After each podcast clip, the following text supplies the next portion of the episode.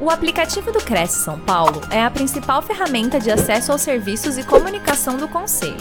Faça agora o download na App Store e na Play Store. E siga nossas redes sociais no Facebook e Instagram. É, boa noite. É, vamos, vamos falar um pouquinho sobre a importância do Dia Mundial da Água. É, primeiramente, eu gostaria de fazer a apresentação da instituição a qual eu represento, que é a BRAPS, a Abrapes é a Associação Brasileira dos Profissionais pelo Desenvolvimento Sustentáveis, onde qualquer profissional que se identifica com o desenvolvimento sustentável pode participar. A nossa missão maior é promover e fortalecer o desenvolvimento sustentável dentro das nossas próprias atividades é, profissionais.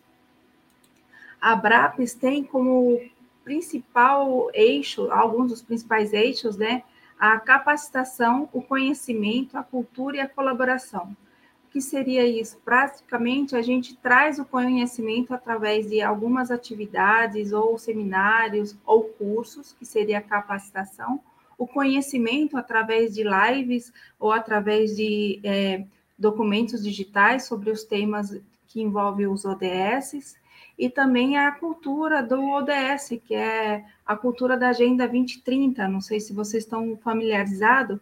Agenda 2030 é a agenda que é um plano de ação global que traz 17 objetivos é, para a gente avançar com a sustentabilidade.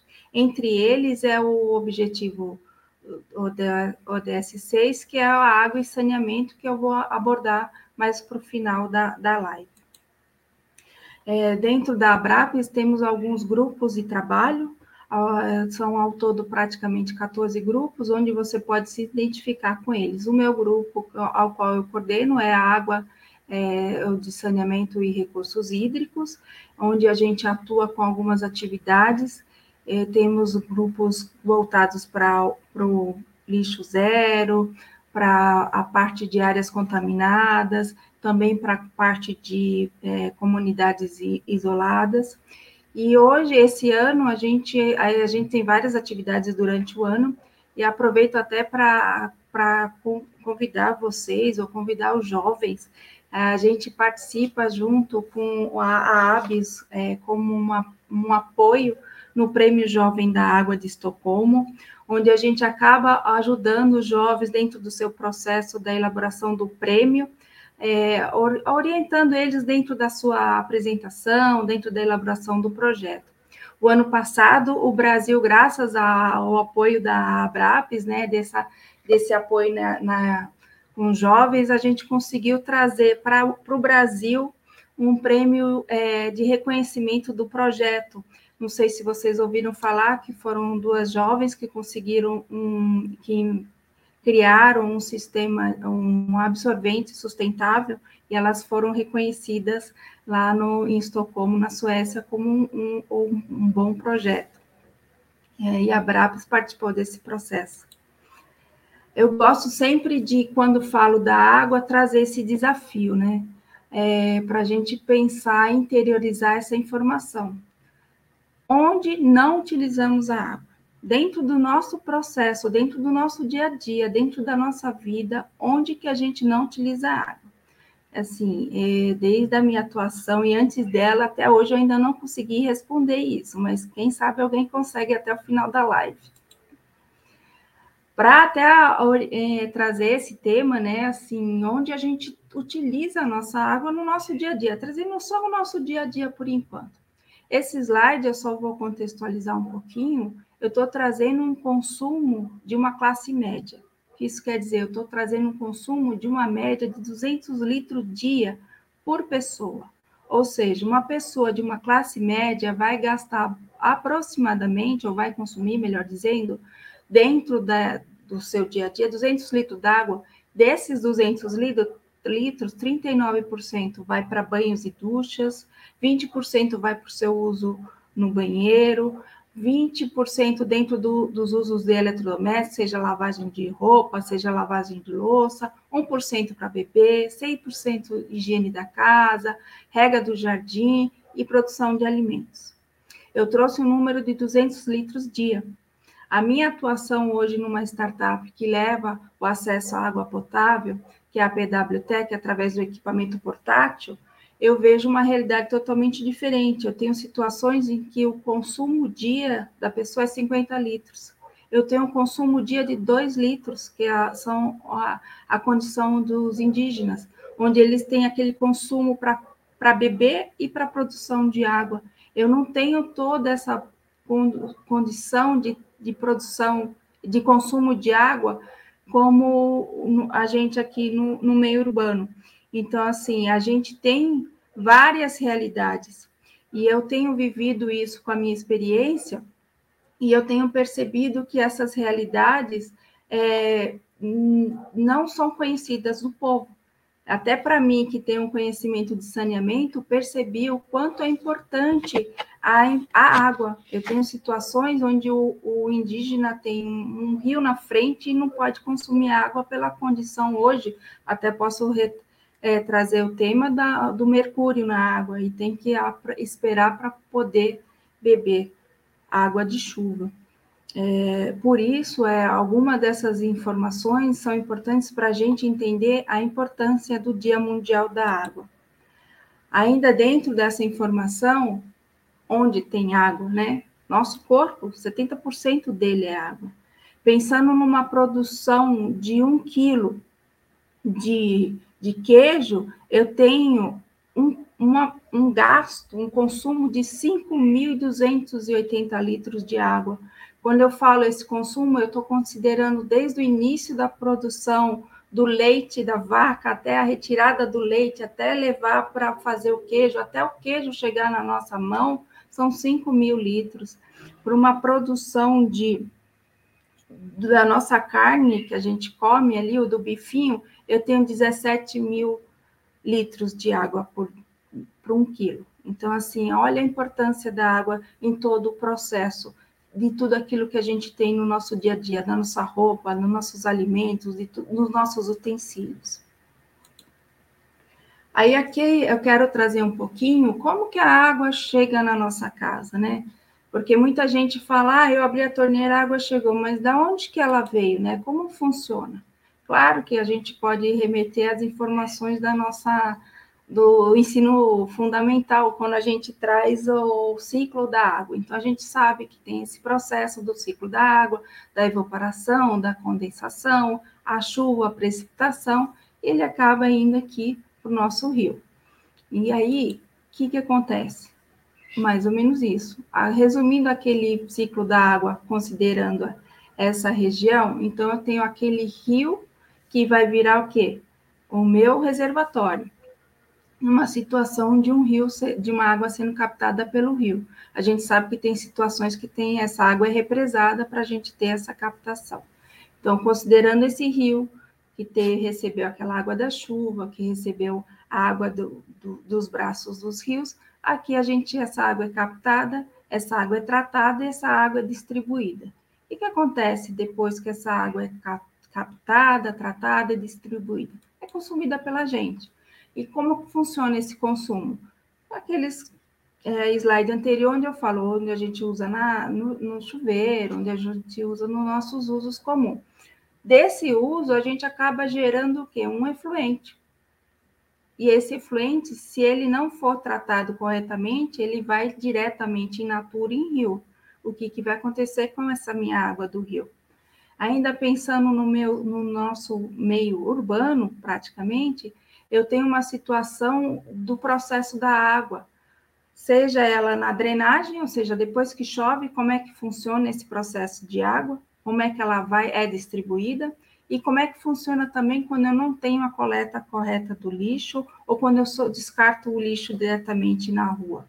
Aí a gente consegue ver mais ou menos o que aconteceu nesses dias. Esse excesso de chuva seja por, por condição é, de intempéries naturais, acima do normal de chuvas, e acarretada também pela nossa condição humana de não cuidar corretamente do lugar onde a gente vive. Ainda complementando a importância de entender os processos da água e os processos da água, seja no meio urbano ou seja no meio mais é, natural, eu gosto bastante dessa figura porque a gente consegue trazer a informação de como que é, como que a gente gostaria que fosse e como que a gente consegue mudar isso. Então, nessa figura aqui da frente, a gente tem uma situação de um processo natural, onde eu não tenho intervenção humana. Então, assim, a água passou pelo ciclo normal hidrológico, criou o rio e teve todo o processo dela.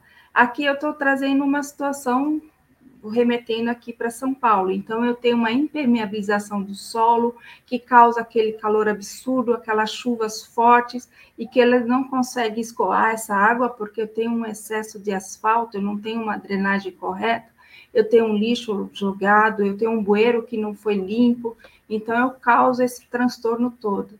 E aqui essa foto, essa imagem, perdão, onde eu consigo pensar assim em trazer um equilíbrio. Então assim a gente consegue pensar na nossa cidade com mais áreas verdes para ter essa drenagem.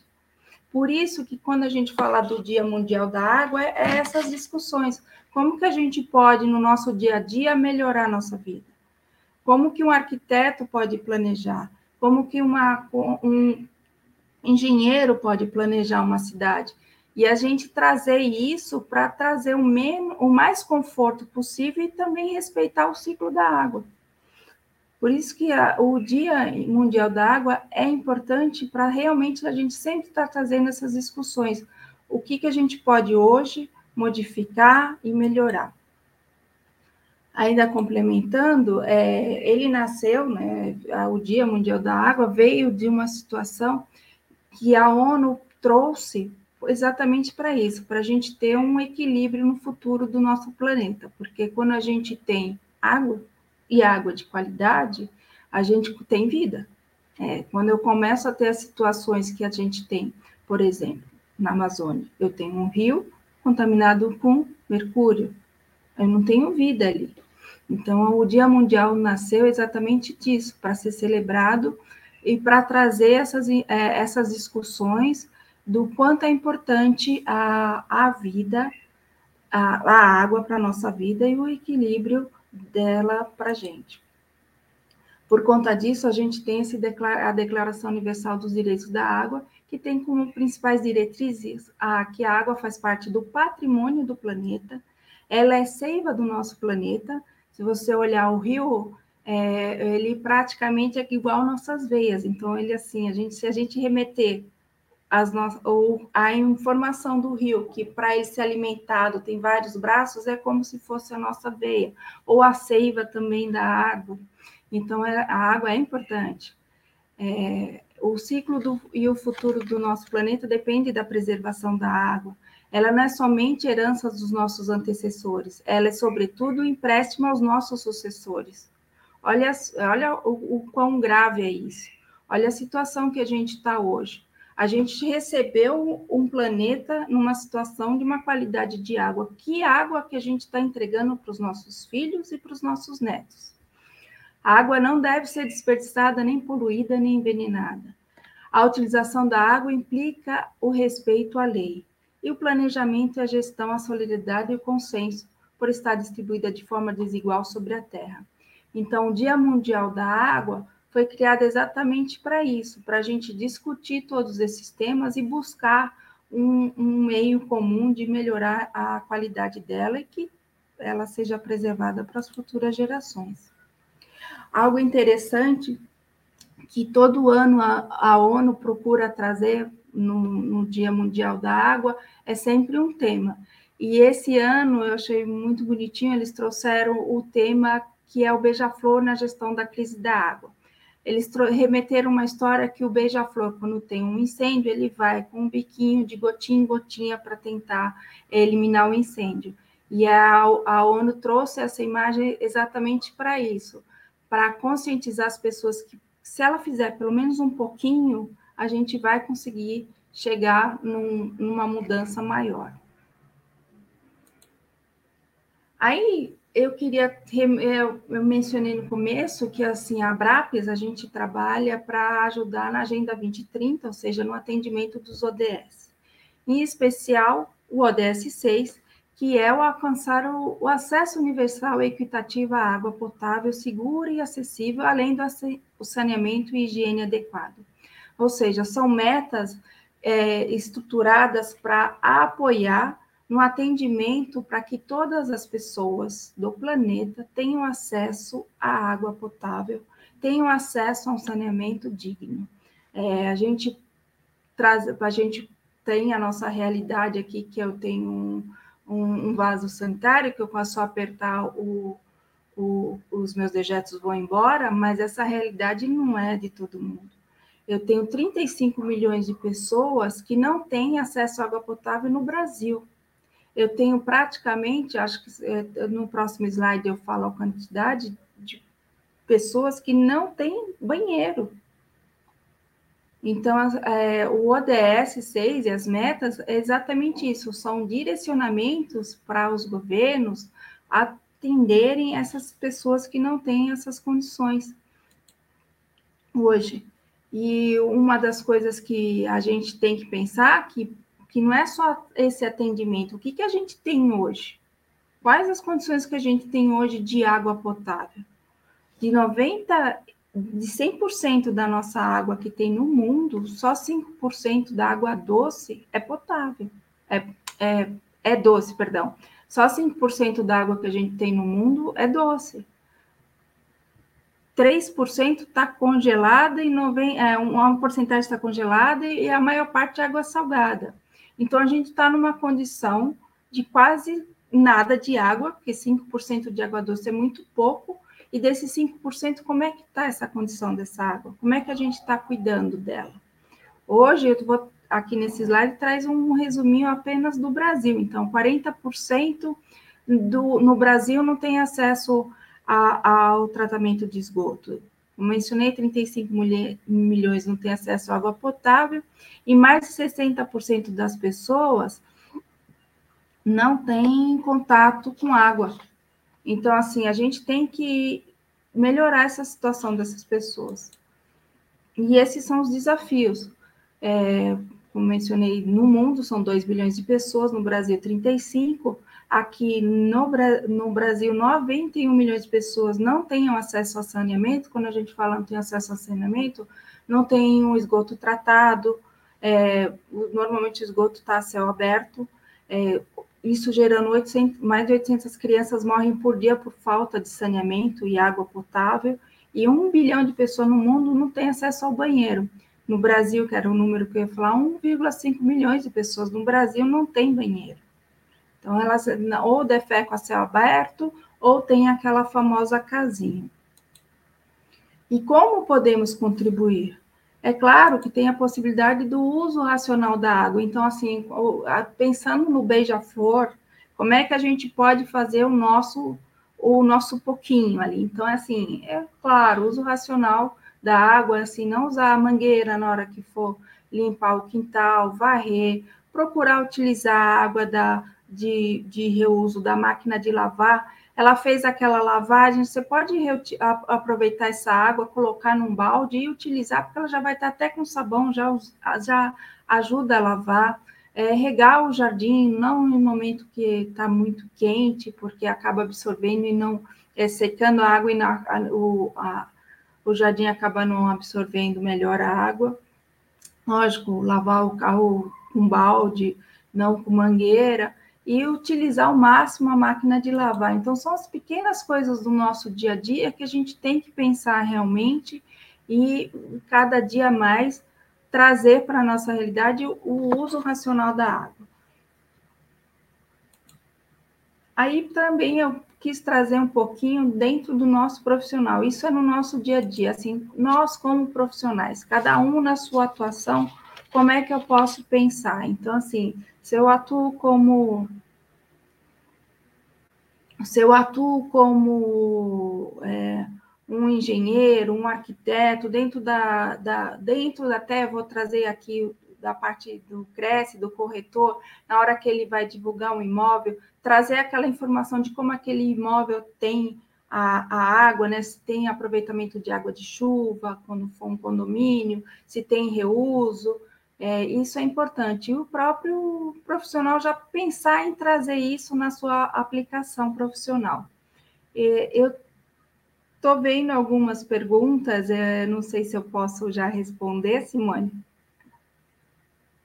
Sim, Patrícia, pode sim, Patrícia. Eu tinha colocado aqui sobre a importância da leitura de hidrômetros, né? Como é que a gente faz? Porque às vezes a gente sai para viajar, não desliga o registro, pode ser que tenha algum vazamento. Então, é importante a gente também, assim, tomar esse cuidado dentro de casa, porque às vezes é aquela privada que está vazando, aquela aguinha que está saindo ali, então aquilo vai gotejando para. Enfim, mais com relação ao hidrômetro mesmo. Eu, por exemplo, eu estou perguntando porque eu não sei fazer essa leitura. Então, é importante. Tá vendo? É importante. Eu sei que eu, eu tenho o hábito de desligar, mas a leitura em si, para ver se tem vazamento, porque acho que tem uma técnica também para isso, não tem, Fernanda? É, a leitura do hidrômetro é, é, importante quando a gente já sabe mais ou menos o nosso consumo. Antes da, do hidrômetro, acho que a gente tem que ter um conhecimento da nossa conta de água. Então, a gente, na conta de água, ela menciona o nosso consumo mensal. Então, se você sabe que seu consumo mensal, falar em reais ou em metros cúbicos, normalmente é 11 metros cúbicos, uma média de 60 reais, e sempre se manteve nisso, só não aumentou. Por exemplo, você não teve uma visita que ficou um tempo com você, você, você não teve que lavar muito, você não fez nada de diferente, uhum. e ela aumentou, é vazamento. É vazamento. Então, o ler o hidrômetro é até legal que na conta de luz, na parte, tem um pedaço na parte de baixo, ela mostra mais ou menos como você preencher. E dali você vai fazendo o cálculo mensal. Só que é importante você conhecer o seu consumo. Então, se você já sabe que o seu consumo está numa média de 11 a 12 metros cúbicos mês, saiu disso, você tem que se preocupar realmente com vazamento. É, vazamento em vaso sanitário, a gente consegue visualizar. Agora, vazamentos mais internos é mais complicado, sim. Por isso que quando dá um pico muito alto, aí tem que investigar se não tem torneira pingando, se não tem um vazamento de fiozinho entre a torneira e a parede. É importante sim, mas Muito principalmente bom. é conhecer a conta de água, o seu consumo. Perfeito, Fernanda, obrigada. Acho que as demais colocações ali são informações para eu colocar no final da live, mas se tiver mais perguntas, eu vou passando para você aqui, tá bom? Tá bom. Então, aí, mas eu, eu a ideia é exatamente trazer é, essa. É, esse pensamento de como que a gente pode trazer no nosso profissional é, soluções, seja de eficiência hídrica, dependendo, é claro, da nossa atuação, se não é o uso racional da água. Aí eu finalizo realmente é, agradecendo a oportunidade e, e avisando que assim cuidar da água é essencial para preservar a vida, principalmente a nossa vida e a vida das nossas gerações. Então a gente ter realmente esse cuidado é, no nosso dia a dia, ter atenção com, de não jogar lixo no chão. É, a gente teve uma situação agora em São Paulo recorrente por conta do excesso de chuva, é claro, tem uma condição natural aí, mas também tem a condição da falta de cuidado, né, da falta de gestão e falta de, dos nossos cuidados também. Obrigada aí pela oportunidade. Se tiver mais alguma pergunta, estou à disposição. Perfeito, Patrícia. Eu vou aqui batendo um papo com você, porque a gente vai tirando dúvidas e, ao mesmo tempo, quem está nos assistindo também, se não puder compartilhar ou estar agora participando, vai depois poder compartilhar com a família, com os amigos, sobre esse tema de extrema importância. É, e sobre, eu queria saber, é, existem alguns países, eu não sei se nós já estamos nesse desenvolvimento, Patrícia, é, de a calçada também ser uma, uma, uma fonte de coleta de água de chuva. É, existe já algum plano? Nós temos isso no Brasil ou não? Oh, calçada de coleta de água de chuva, eu não conheço. Eu conheço assim alguns pisos é, que permite a, a, a, água seguir, né, sem, sem causar impermeabilização. Mas no, aqui em São Paulo, especificamente, a gente tem avançado com os jardins de chuva. Não sei uhum. se você se é familiarizada com esse tema.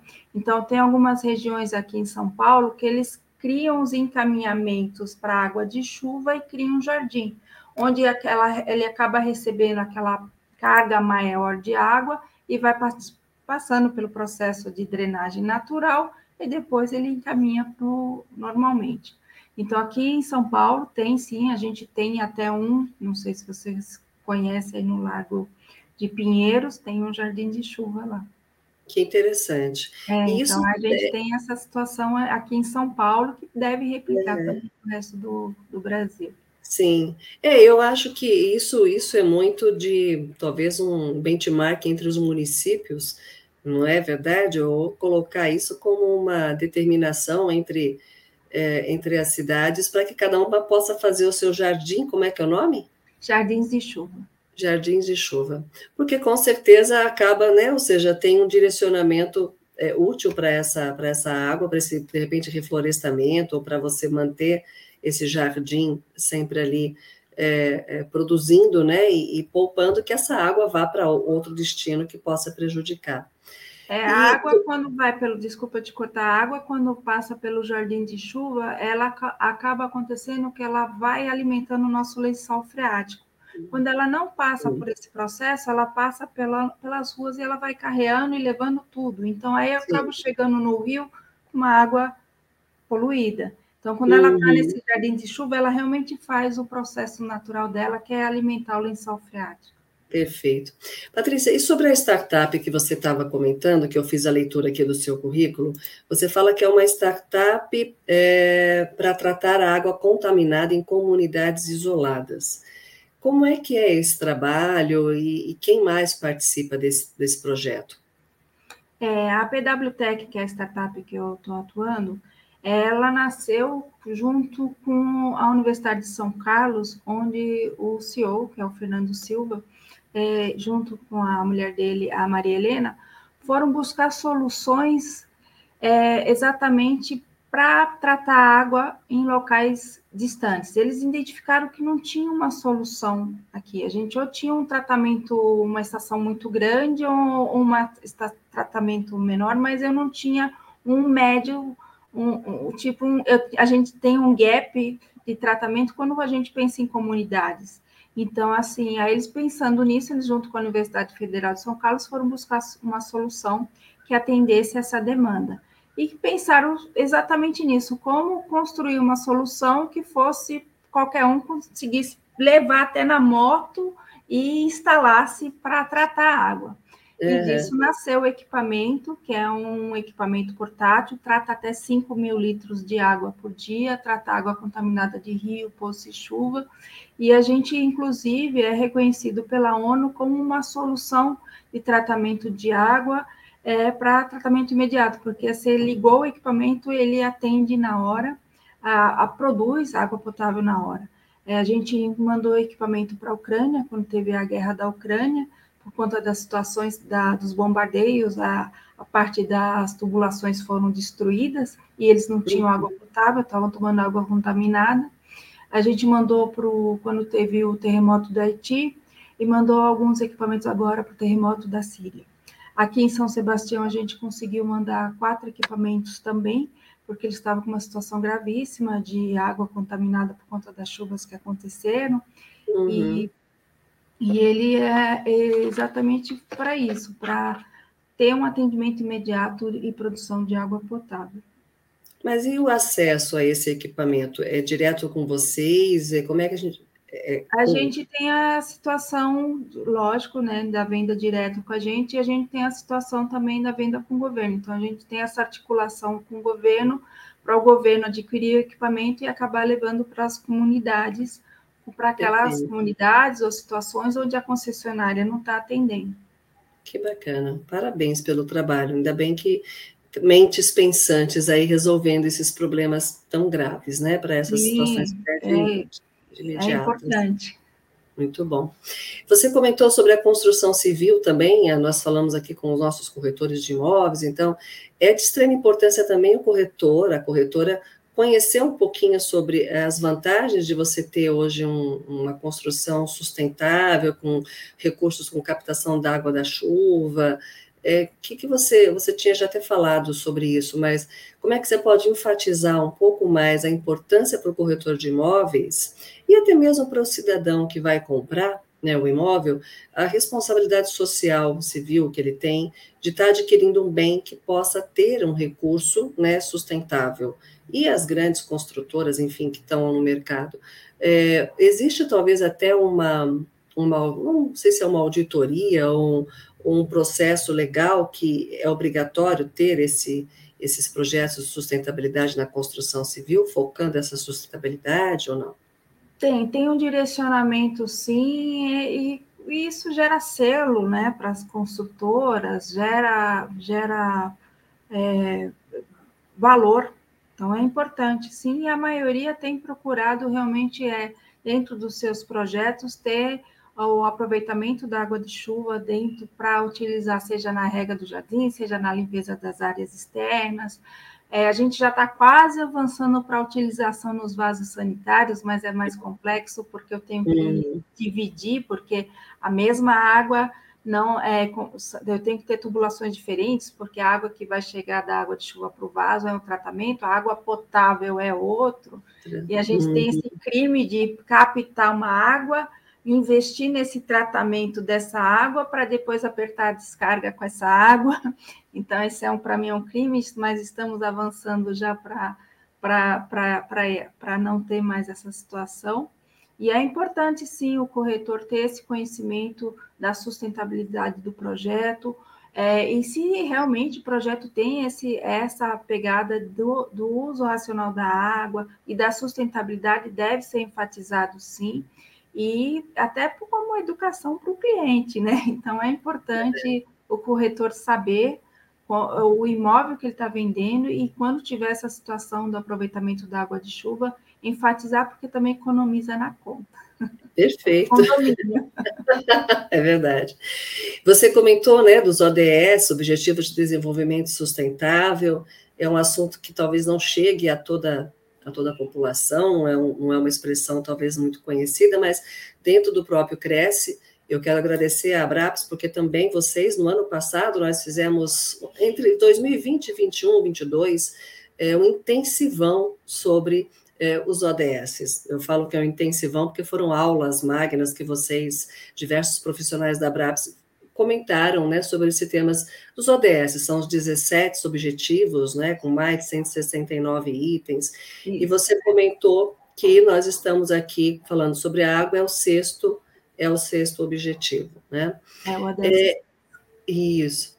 E, e, assim, nas escolas, só por curiosidade, Patrícia, como é que é trabalhado isso, os ODS, na comunidade? Você até falou das comunidades isoladas, que sofrem com essas consequências, mas nunca ouviram falar em ODS. Quer dizer, é, como é que isso chega até a população? O que, que as autoridades estão fazendo realmente para, no caso do, do, do, meio ambiente, né, do, sexto aqui, é, item que nós estamos falando, da água. Como é que isso tem sido divulgado? Olha, é assim, pela minha vivência, depende do profissional que estiver no entorno, depende do profissional que estiver atuando com essa comunidade. Temos algumas cidades que estão buscando é, cidades sustentáveis, então elas estão buscando atendimento ao DS. Somos signatários do Pacto Global, então Brasil, municípios e estados.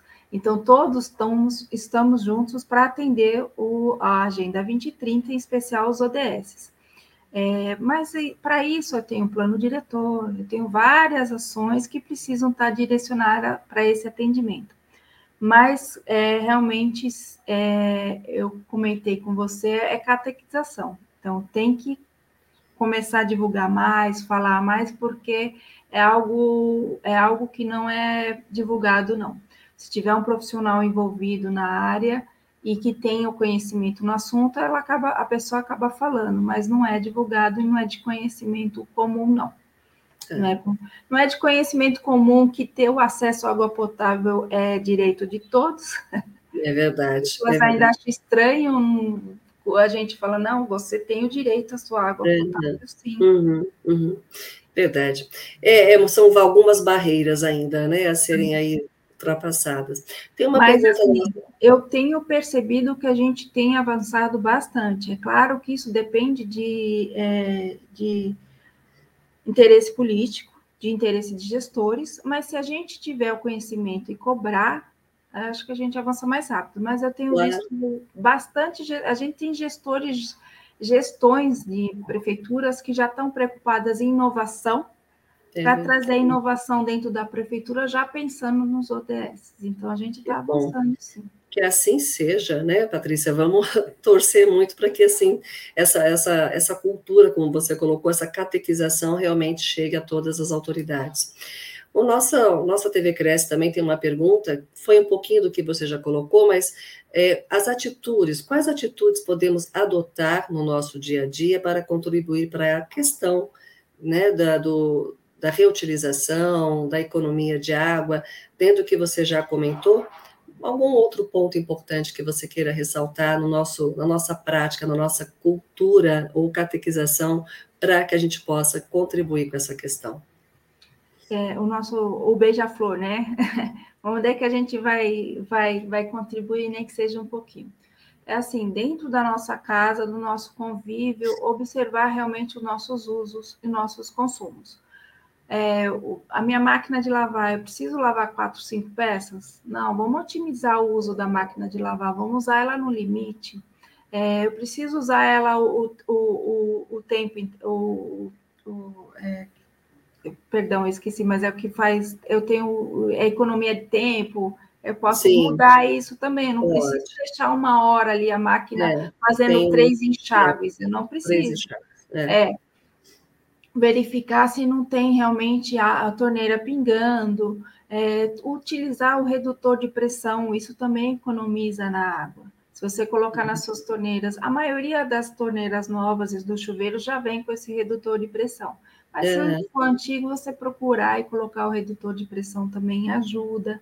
Lógico, é. não lavar a calçada com água potável, procurar utilizar a água da, da própria máquina de lavar varrer. Uhum. É isso mesmo. É assim, dependendo da casa, da situação, procurar também fazer uma estrutura no sistema de aproveitamento de chuva. Isso tem, tem manuais simplificados, a gente pode trazer para o nosso dia a dia também quando a gente mora em casa. Encarar isso como um desafio e um aprendizado, né? Sim, eu acho que a gente pode até se superar em ter esse benefício. Quero te agradecer muito, Patrícia. Eu vou só, antes de concluir com você aqui, passar alguns recados de amanhã.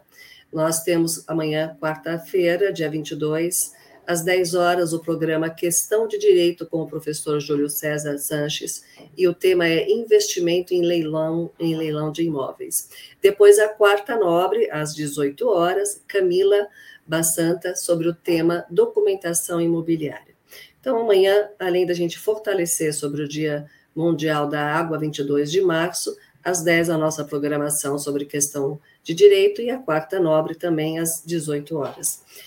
E nós vamos aqui manter a, esta live, ela fica editada, ela fica salva. Você que vai assistir depois ou vai passar para que outras pessoas possam tomar conhecimento um pouquinho sobre, sobre esse tema e como cada um pode fazer a sua parte, fica aqui também no nosso acervo para que você tenha acesso constante a todas as lives do Cresce São Paulo, em especial a de hoje com a Patrícia sobre esse tema de extrema importância. Patrícia, quero te agradecer mais uma vez, deixar já aberto o convite aqui para que a gente possa tê-la e, e, outros profissionais da Abraps para a gente falar em junho aí sobre o meio ambiente mais um pouquinho sobre esse tema.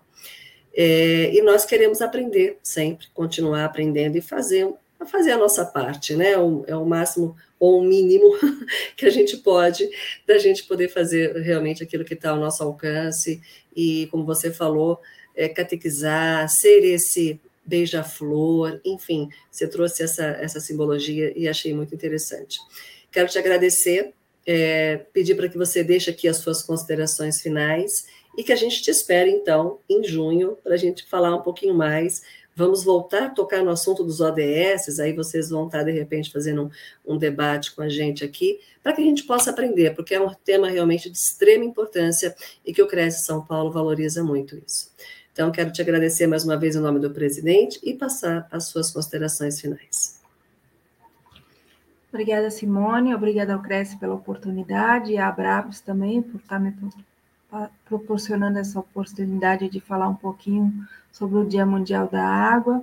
É, acredito que eu tenha contribuído um pouquinho, trazido um pouco de informações sobre o tema e até colocado uma sementinha de como a gente pode já começar a rever conceitos, rever como que a gente pode contribuir para o uso racional da água, preservar esse, esse bem importante, que como eu coloquei na apresentação, assim, não tem absolutamente nada que a gente consiga identificar que não vai água. Então, tudo vai água. Então, a gente precisa muito desse bem. Mais uma vez, obrigado pela oportunidade e com certeza em junho estamos aqui de novo com uma discussão sobre o meio ambiente. Muito obrigada, Patrícia. Obrigada a todos. Uma boa noite. Até amanhã, então, na nossa programação do CRES São Paulo. E até breve, Patrícia. Te esperamos, então. Muito obrigada. Até mais.